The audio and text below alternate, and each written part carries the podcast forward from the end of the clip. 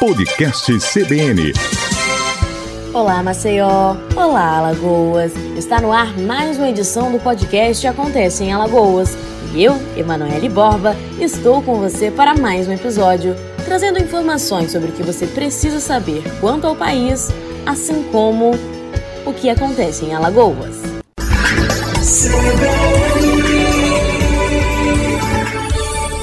Senado aprovou por unanimidade a proposta de emenda à Constituição que altera as regras e torna permanente o Fundeb, o fundo que financia a educação básica no país. O presidente do Senado, Davi Alcolumbre, do Democratas do Amapá, promulga a emenda nesta manhã em sessão do Congresso. A PEC prevê, entre outros pontos, a ampliação gradual da participação da União no Fundeb, de forma a chegar em 23% a partir de 2026. Atualmente, essa complementação financeira do governo está em 10%. O placar no Senado foi de 79 votos a zero nos dois turnos. O fundo é composto por contribuições do Estado, Distrito Federal e os municípios e uma complementação da União sobre esses valores.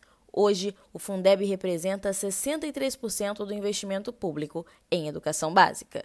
Em 2019, os recursos do fundo chegaram a 166 bilhões. A participação federal é usada para complementar os fundos estaduais que reuniram, em determinado ano, um valor por aluno abaixo do mínimo nacional. No ano passado, por exemplo, nove estados precisaram receber essa complementação: Alagoas, Amazonas, Bahia, Ceará, Maranhão, Pará, Paraíba, Pernambuco e Piauí. Por meio das redes sociais, o governador Renan Filho comemorou a novidade. E ainda, sobre a educação em Alagoas, o programa Escola 10 é um dos finalistas do Prêmio de Competitividade. A competição nacional avalia os programas mais eficientes para mudar a vida daqueles que dependem da educação pública.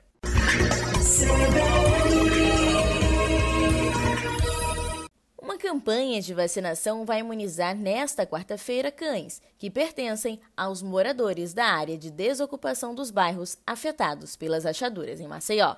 A vacinação será na Praça Lucena Maranhão, em Bebedouro, às nove da manhã.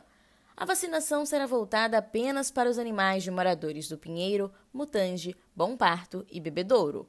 Por isso, é necessário levar o comprovante de residência além do fato de ser obrigatório o uso de máscara de proteção pelo tutor do animal em atendimento, mediante ao combate da transmissão do novo coronavírus. Serão disponibilizadas mais de 250 vacinas polivalentes e contra a raiva, que foram doadas pela Universidade de Vigilância em Zoonoses. A ação será realizada em parceria pela Braskem, a Universidade Federal de Alagoas e a Fundação Universitária de Desenvolvimento de Extensão e Pesquisa. A campanha faz parte do Programa de Acolhimento de Animais.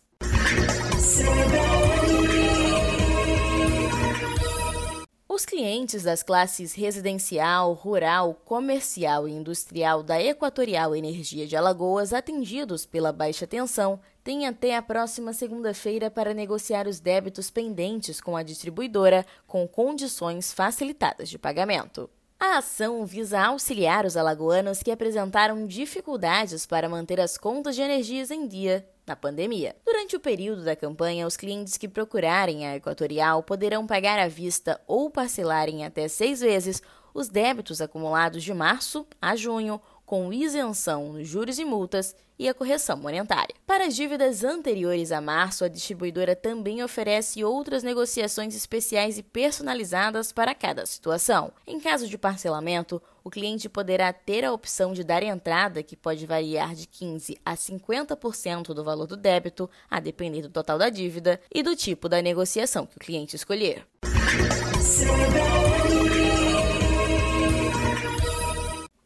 Levantamento feito pelo Serviço de Vigilância Epidemiológica do Hospital de Emergência do Agreste em Arapiraca revela que homens com idade entre 70 e 79 anos representam a maioria dos pacientes internados com a Covid-19 na maior unidade pública de saúde do interior do estado. Os dados coletados mostram que, entre os meses de abril e julho deste ano, o hospital recebeu 469 pacientes infectados pelo vírus.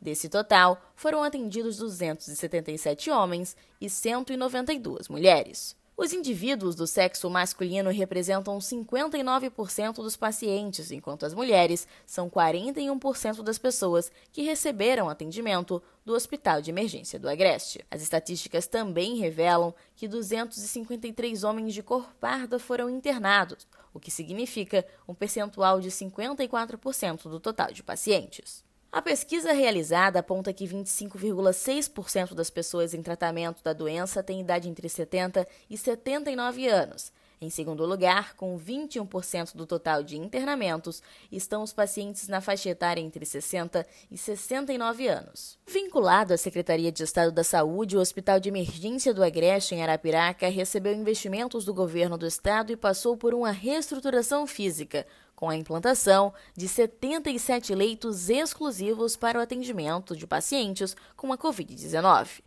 Atualmente, a unidade dispõe de 27 leitos de UTI e 50 leitos clínicos para o tratamento da doença. Desse total, 43 leitos estão sendo utilizados, o que representa a taxa de ocupação de 56%.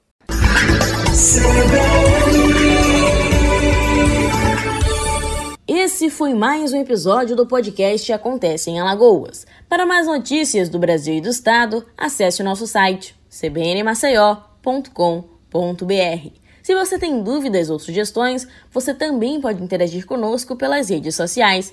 É só pesquisar por CBN Maceió ou Acontece em Alagoas. Até a próxima!